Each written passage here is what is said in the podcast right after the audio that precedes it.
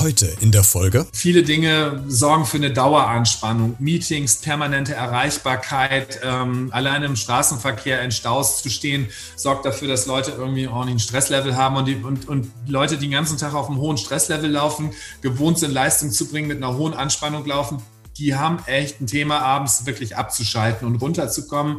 Es gibt tatsächlich den Schönheitsstraf und man sieht Leuten ja auch an, wenn sie nicht gut geschlafen haben, wenn die Augen rot sind oder Augenringe und, äh, und insofern ähm, und es gibt auch Studien dazu, die zeigen, dass Menschen, die unausgeschlafen sind, die wirken natürlich unausgeschlafen, die wirken ungesünder, die haben eine schlechtere Ausstrahlung, denen wird auch weniger Vertrauen entgegengebracht. Ne? Also viele Faktoren, die, ähm, die sich auf unser tägliches Leben auswirken. Hallo und herzlich willkommen zu dieser neuen Podcast-Folge, die ich gerne mit einer sehr privaten oder intimen Frage beginnen würde. Ich würde mich mal so ein bisschen in dein Schlafzimmer einklinken wollen. Keine Sorge, wird nicht zu intim. Ich möchte nur wissen, wie hast du denn eigentlich letzte Nacht geschlafen? Gut oder eher geht so? Ich frage deswegen, weil rund ein Drittel der Deutschen, die leiden unter Schlafproblemen. Wird also Zeit, dass wir uns ähm, mit diesem Thema mal auseinandersetzen. Ich spreche heute mit dem Schlafcoach Dr. Martin Schlott unter anderem darüber, wie man denn wieder zu einem erholsamen Schlaf zurückfindet, wenn man ihn vielleicht nicht hat und welche Fehler oder welchen Fehler wir am häufigsten machen und warum Tennisbälle beim Schlafen eventuell helfen könnten. Also, es gibt eine Menge zu bereden in dieser äh, Podcast-Folge, nämlich alles rund ums Thema Schlaf und Thema Schlafen und wie wir wieder zu einem ordentlichen und guten und tiefen Schlaf zurückkehren können. Dafür nehmen wir uns Zeit, nehme ich jetzt so ungefähr, ich gucke gerade mal auf die Uhr, ja, knapp 30 Minuten. Also, eine Menge zu bereden, legen wir los. Hierbei. Einmal Kassel zum Mitnehmen bitte. Das ist der neue Podcast aus, von und für Kassel mit Christian Becker. Ich bin Martin Schlott, ich bin Chefarzt für Anästhesie und Intensivmedizin und ich bin Schlafexperte und Schlafcoach und ähm, helfe vielen Menschen auch auf dem Weg in den natürlichen Schlaf. Das sind vor allem äh, High-Performer, Unternehmer, Leistungssportler, aber auch ganz normale Personen des öffentlichen Lebens die besser schlafen möchten. Und dafür gibt es ähm, eine Reihe von Möglichkeiten über bestimmte Verhaltensmuster und so weiter besser zu schlafen. Ich lebe in Bad Tölz ähm, und ich liebe es, äh, in die Berge Sehr schön. Und ich freue mich, dass Sie heute mein Gast sind. Wir haben heute eine ganze Menge zu besprechen. Also müssen wir gucken, dass wir das alles in 20, 25 Minuten unterbringen. Habe ich aber gar kein, keine Sorge. Äh, Herr Dr. Schlott, ich frage schon ganz indiskret die erste Frage. Wie haben Sie heute Nacht geschlafen? Heute Nacht habe ich tatsächlich gut geschlafen. Sehr gut.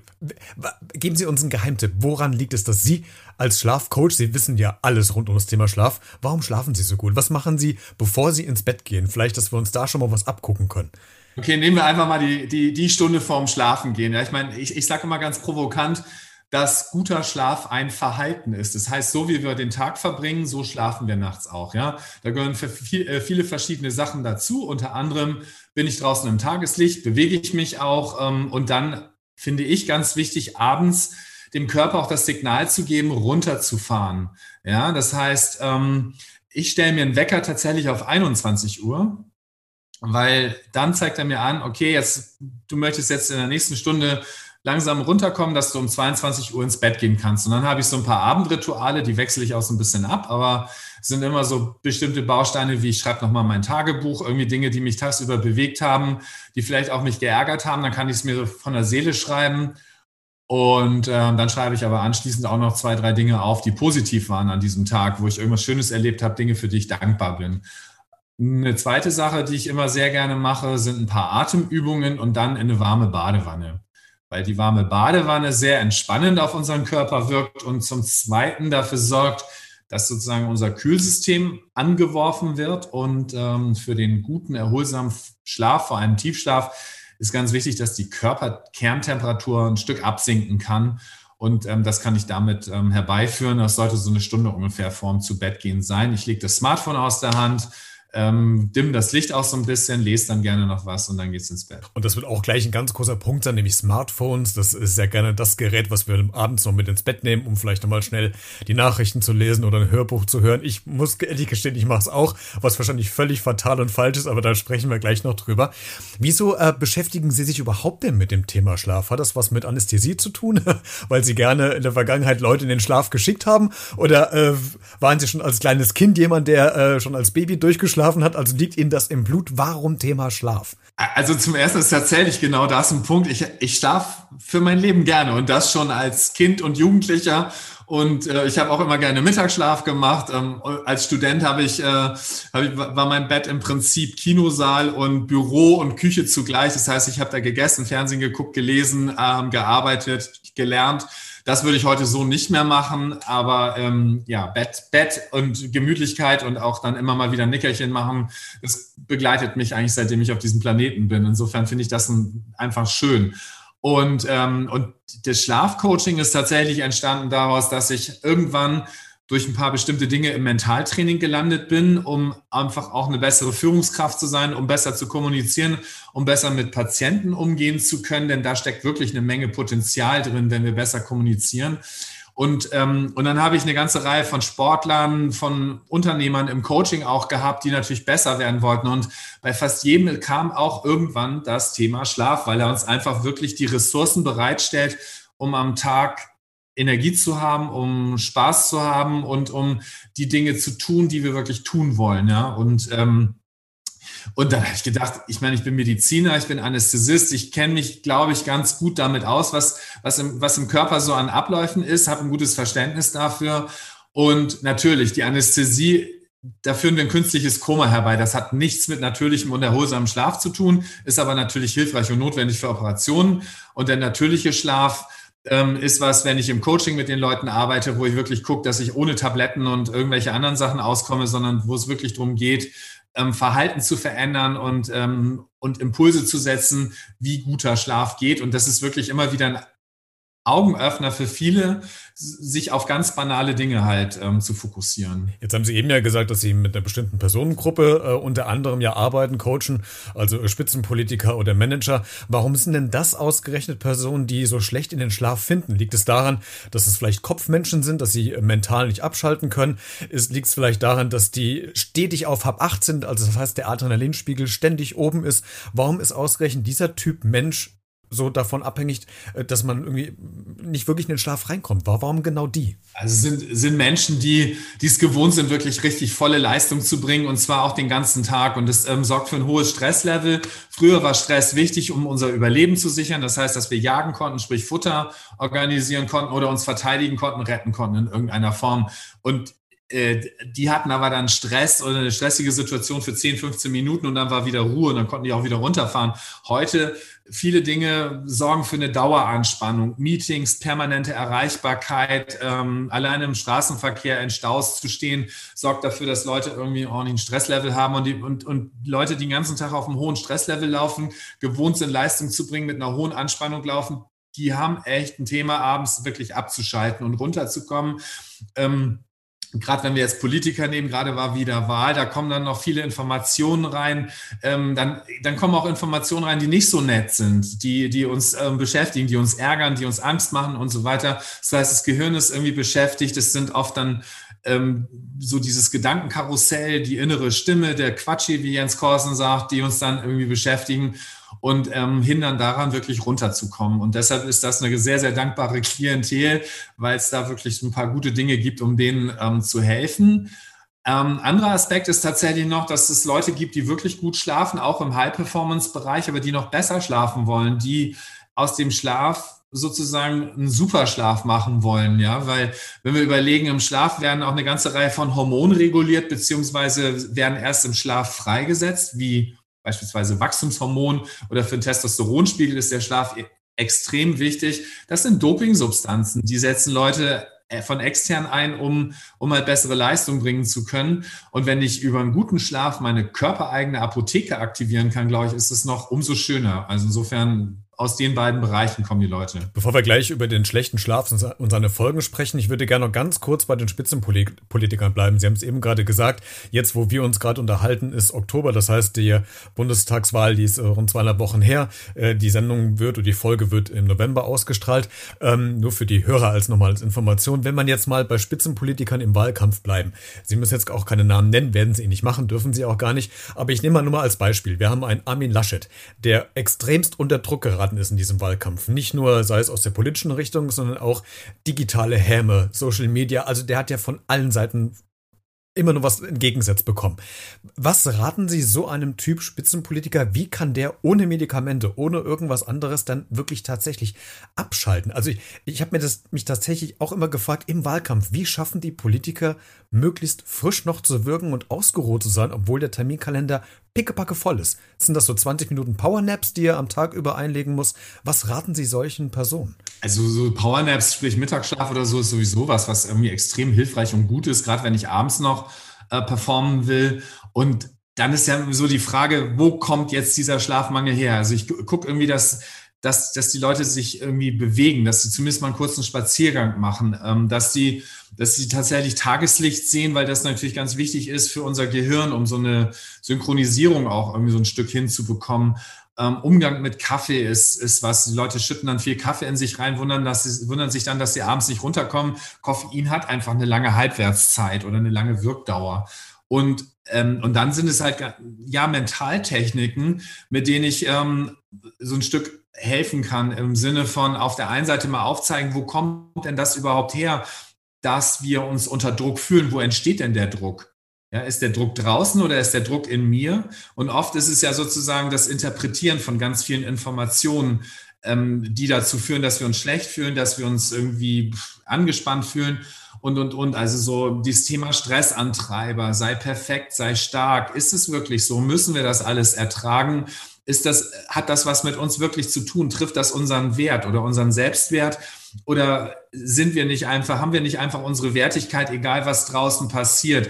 Und so kann man die Leute so ein Stück wieder bei sich selber ankoppeln und, und auch dazu, dazu ähm, beitragen, dass sie eben abends einfach loslassen können und sagen können, okay, was immer ist, irgendwie, ich bin jetzt in meinem Bett, das ist hier ruhig, ich darf schlafen und der Schlaf ist für mich auch wichtig, damit ich am nächsten Tag wieder da sein kann und so dieser Umgang mit ähm, Stressantreibern, mit äh, Blockaden, aber auch beispielsweise Ressourcen zu aktivieren, den Leuten auch wieder zu zeigen, hey, viele Dinge in deinem Leben funktionieren ja, die klappen ja, egal was jetzt Social Media behauptet oder so. Und und dann irgendwie so den Fokus auch zu verändern hin zu was ist denn gut, wo sind meine Unterstützer, wofür darf ich dankbar sein. Ähm, also so, solche Ressourcen zu aktivieren sind halt auch ganz wichtig. Ne? Die Gesellschaft für Schlafforschung und Medizin, die DGSM, hat äh, in der Studie herausgefunden, dass äh, zwischen 20 und 30 Prozent der Bürger an Schlafstörungen äh, leiden bzw. betroffen sind.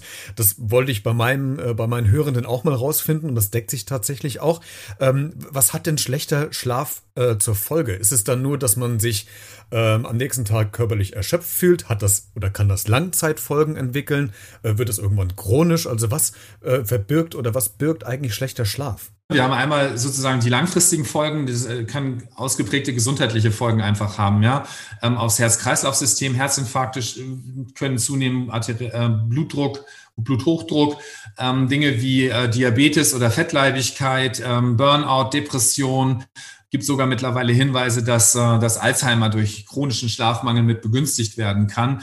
Und das Immunsystem ist halt auch deutlich schwächer. Das können wir, können wir auch nachweisen, dass Antikörperbildung und so weiter ähm, mit Schlafmangel wesentlich schlechter funktionieren, als, ähm, als wenn wir ausgeschlafen sind. Das sind mal so die mittelfristigen oder längerfristigen Folgen. Und äh, kurzfristig ist halt so, wir sind, wenn wir unausgeschlafen sind, das kennt ja jeder von sich so ein Stück weit. Wir, wir, wir sind leichter reizbar, wir sind müde, wir fühlen uns tatsächlich antriebslos, die Konzentration ist schlechter, Koordination, ähm, Motivation, unser Energielevel insgesamt und dann wirkt es sich halt auch auf Dinge aus, wie beispielsweise unsere Kreativität, ja.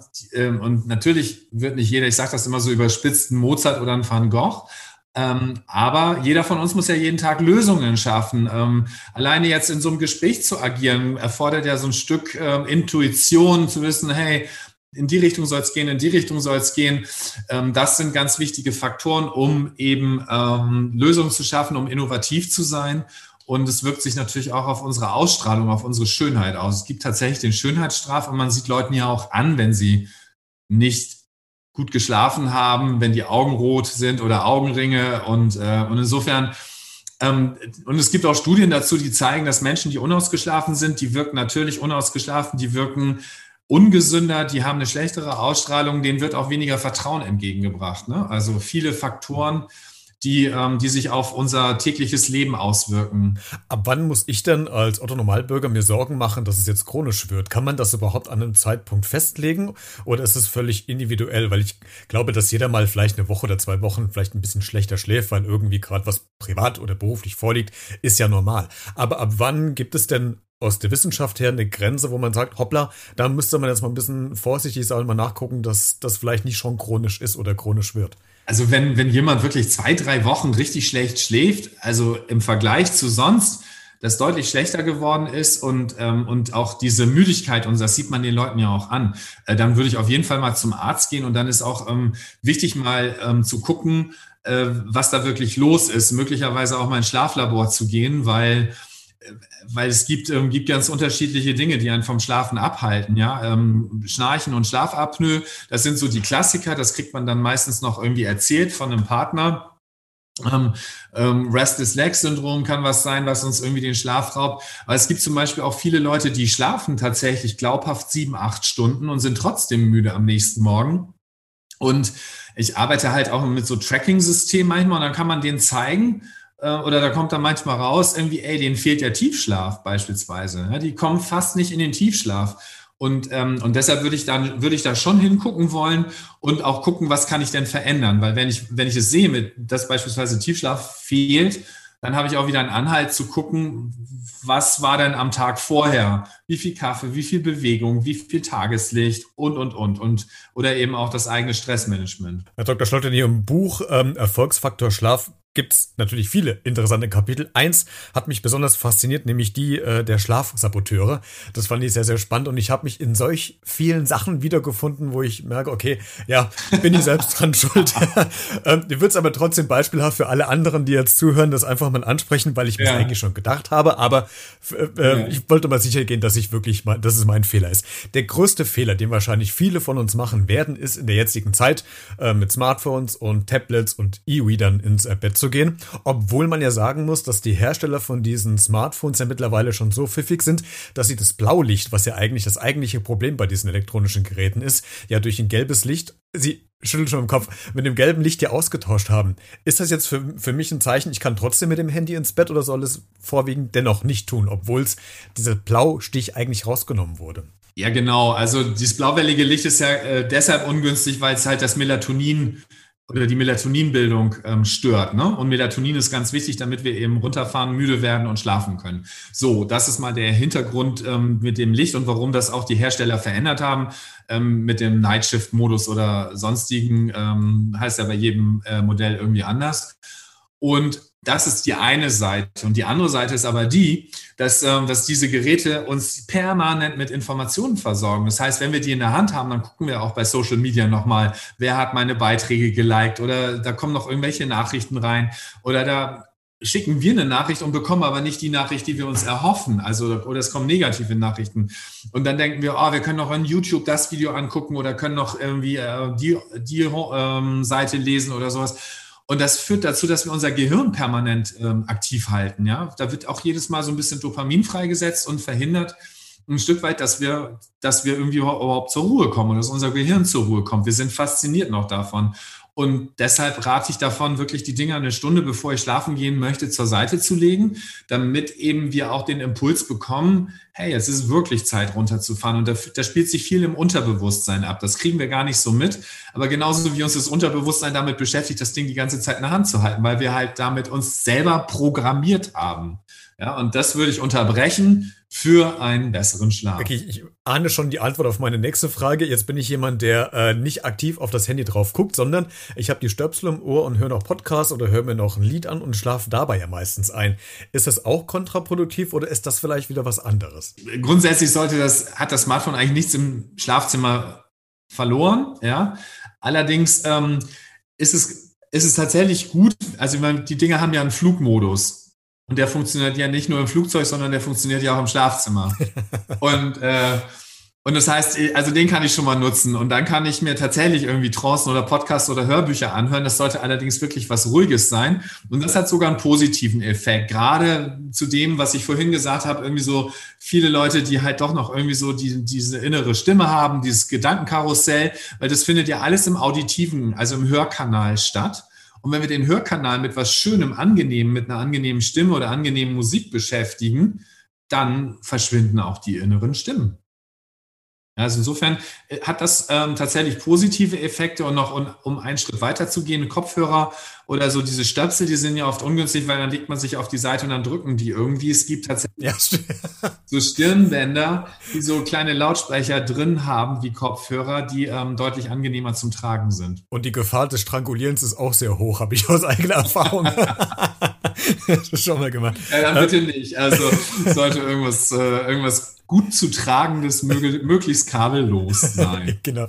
Jetzt habe ich auch, und das wusste ich gar nicht, fand ich total spannend, habe ich gelernt, für die Personen, die gerne nachts äh, schnarchen, dass man äh, Tennisbälle in den Schlafanzug sich reinstecken sollte. Können Sie da nochmal ganz kurz erklären, was es damit auf sich hat? Habe ich noch nie gehört. Ja gut, das ist so ein, ehrlich jetzt? Das ist ein ganz alter, ganz alter Trick eigentlich. Äh, der sorgt eigentlich dafür, dass viele Leute, die schnarchen, die schnarchen halt auf dem Rücken, weil dann fällt die Zunge so ein bisschen nach hinten, die gehen, also sind voll entspannt und die Atemwege werden ein bisschen enger und das führt halt zu diesem Schnarchen. Und, äh, und wenn ich Tennisbälle hinten drin habe, dann wird das mit dem auf dem Rücken liegen äh, echt schwierig. Also dann gehe ich wieder in die Seitenlage und da schnarchen viele Leute dann nicht. Zu dem äh, Punkt mit dem Handy und mit dem, mit dem iPhone oder dem Podcast, ähm, ich weiß nicht, was Sie für einen Eindruck haben. Ich habe mittlerweile so einen Eindruck, dass man auch verlernt hat, nichts mehr zu tun. Also das erkenne ich so an mir, wenn ich mich äh, ins Bett lege und habe überhaupt keine Beschäftigung, weder Lesen noch Hörbuch und ich zwinge mich quasi runterzufahren, äh, passiert genau das Gegenteil. Ich werde nämlich immer noch nervöser. Ist das so, dass man in der heutigen oder dass die, dass die heutige Jugend, heutige Generation, die Gesellschaft verlernt hat, nichts mehr zu tun? Ja, ja, ja, ganz sicher. Also dieses in die Stille gehen und auch mal ähm, einfach sich auf eine Bank zu setzen und, äh, und einfach nur in die Natur zu gucken oder auch einfach nur im Bett zu liegen und sich mal auf den Atem zu konzentrieren oder auf seinem Körper. Was, was fühle ich in meinen Armen, was fühle ich in meinen Händen, was fühle ich in meinen Fingern ähm, und so weiter. Das, das glaube ich, ähm, haben wir wirklich ein Stück verlernt und und es ist, glaube ich, aber ganz hilfreich, weil unser, wir beschäftigen unser Gehirn permanent und, äh, und da mal sozusagen Zugangswege zu finden über Meditationstechniken oder Atemtechniken, ähm, wirklich in die Ruhe zu finden und auch loszulassen, das ist, glaube ich, ganz, ganz wichtig. Und ich glaube umgekehrt, dass es wirklich so eine, also wir haben diese Handys einfach gerne in der Hand, weil sie, weil unser Gehirn das liebt, permanent irgendwie neue Impulse oder so zu kriegen.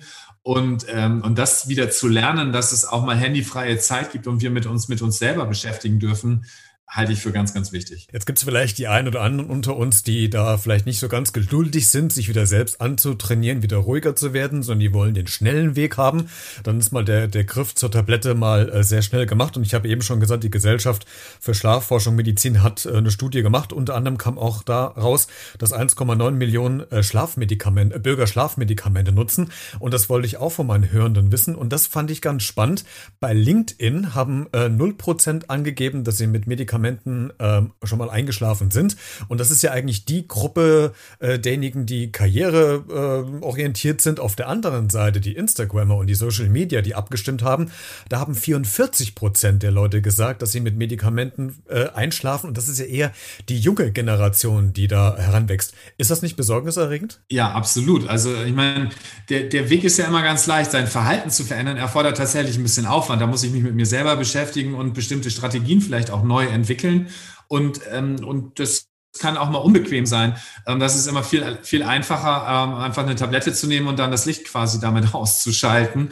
Und ähm, insofern, ja, das finde ich tatsächlich ein bisschen unangenehm und ich, ich, ich würde sagen, dass da wirklich ein bisschen was zu tun ist, um den Leuten wieder sozusagen den natürlichen Zugang zum Schlaf zu zeigen. Und ich denke, das hat auch ganz viel mit ähm, den sozialen Medien beispielsweise zu tun, ja. Und dem Fernsehverhalten. Ich habe nämlich jetzt gerade in dieser Woche eine Werbung gesehen, ich werde jetzt keinen Namen nennen, von einem Medikamentenhersteller, der im Fernsehen wirbt, dass man doch quasi seine Tablette oder sein Kaubonbon, was es auch immer war, einschmeißt und dadurch halt einen relativ äh, in guten Schlaf reinkommt. Das ist ja auch schon, wo ich gedacht habe, das finde ich sehr bedenklich, dass man im Fernsehen, im Werbung zur besten Sendezeit doch dafür Werbung macht. Müsste es da nicht tatsächlich irgendwelche Regularien Kriterien geben, dass das nicht vielleicht sogar verboten wird? Also ich finde das sehr bedenklich, ehrlich gesagt. Also ja, natürlich. Ähm, ich, ich glaube, es ist wirklich sinnvoll, ähm, den Menschen zu zeigen, wie natürlicher guter Schlaf wieder geht, also um so einen intuitiven Zugang äh, dazu zu bekommen. Eine Freundin zum Beispiel von mir hat gesagt, wieso musst du überhaupt ein Buch über Schlaf schreiben? Das ist doch ein ganz natürliches, äh, natürlicher Vorgang.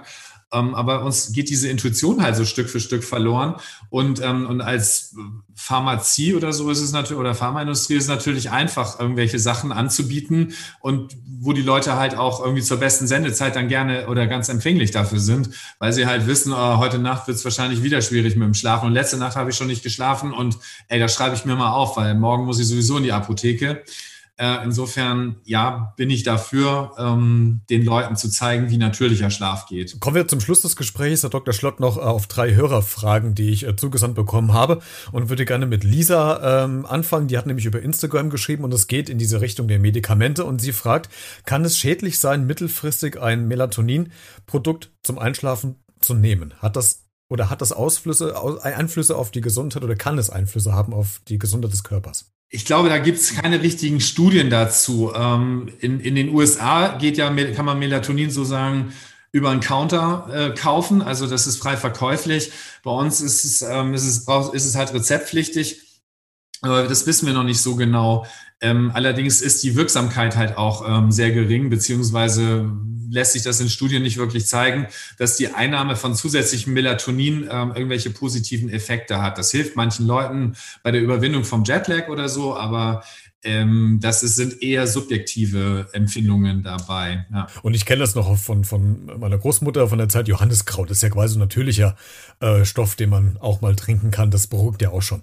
Ähm, ich mache weiter mit der äh, zweiten Frage. Ähm, Christian hat gefragt über LinkedIn. Ähm, er arbeitet aktuell noch in Schichten, also er hat keinen richtigen Schlafrhythmus. Äh, zum Beispiel nach einer Spätschicht, die geht meistens bis 22 Uhr, äh, kann er häufig bis 2, 3 Uhr nachts äh, nicht einschlafen. Er muss aber dann quasi am nächsten Tag fit sein, um noch weitere private Projekte noch unterzubringen. Das heißt, er hat teilweise täglich vier Stunden Schlaf und ist dann am Wochenende komplett gerädert, weil er unter der Woche nicht zur Ruhe kommt. Seine Frage ist, wie schaffe ich also, dass es um, dass ich um 23 Uhr ins Bett gehe und ohne Probleme einschlafen kann? Das ist in der Tat so ein bisschen ähm, ja, eine ziemliche Herausforderung. Es gibt so ein paar Dinge, die ich beherzigen kann. Also ich kann zum Beispiel mal überlegen, wann trinke ich Kaffee. Also ich kenne natürlich selber diese ganzen Schichtdienste aus der Medizin und ähm, wir haben früher halt irgendwie, wenn wir, wenn wir abends oder so müde geworden sind, dann haben wir halt noch Kaffee getrunken.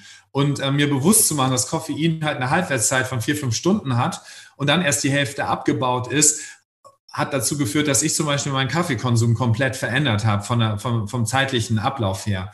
Ähm, dann das Thema Licht, also zu gucken, dass man dann eben, auch wenn man aus der Schicht rausgeht, möglichst so eine Brille mit orangen Gläsern aussieht. Sieht ein bisschen komisch aus, aber die schützt einem tatsächlich vor dem blauwelligen Licht, was ja auch in, keine Ahnung, Zimmerbeleuchtungen und so weiter irgendwie vorhanden ist.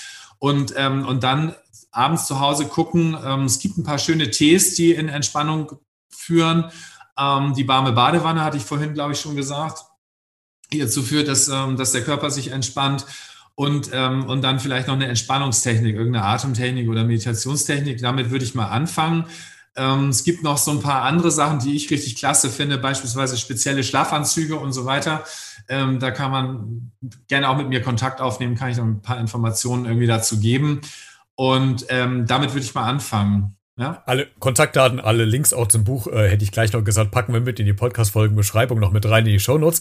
Aber was äh, mir noch gerade einfällt, so heiße Milch mit Honig hat meine Mutter damals immer gesagt. Oder auch mal ein schönes Glas Rotwein.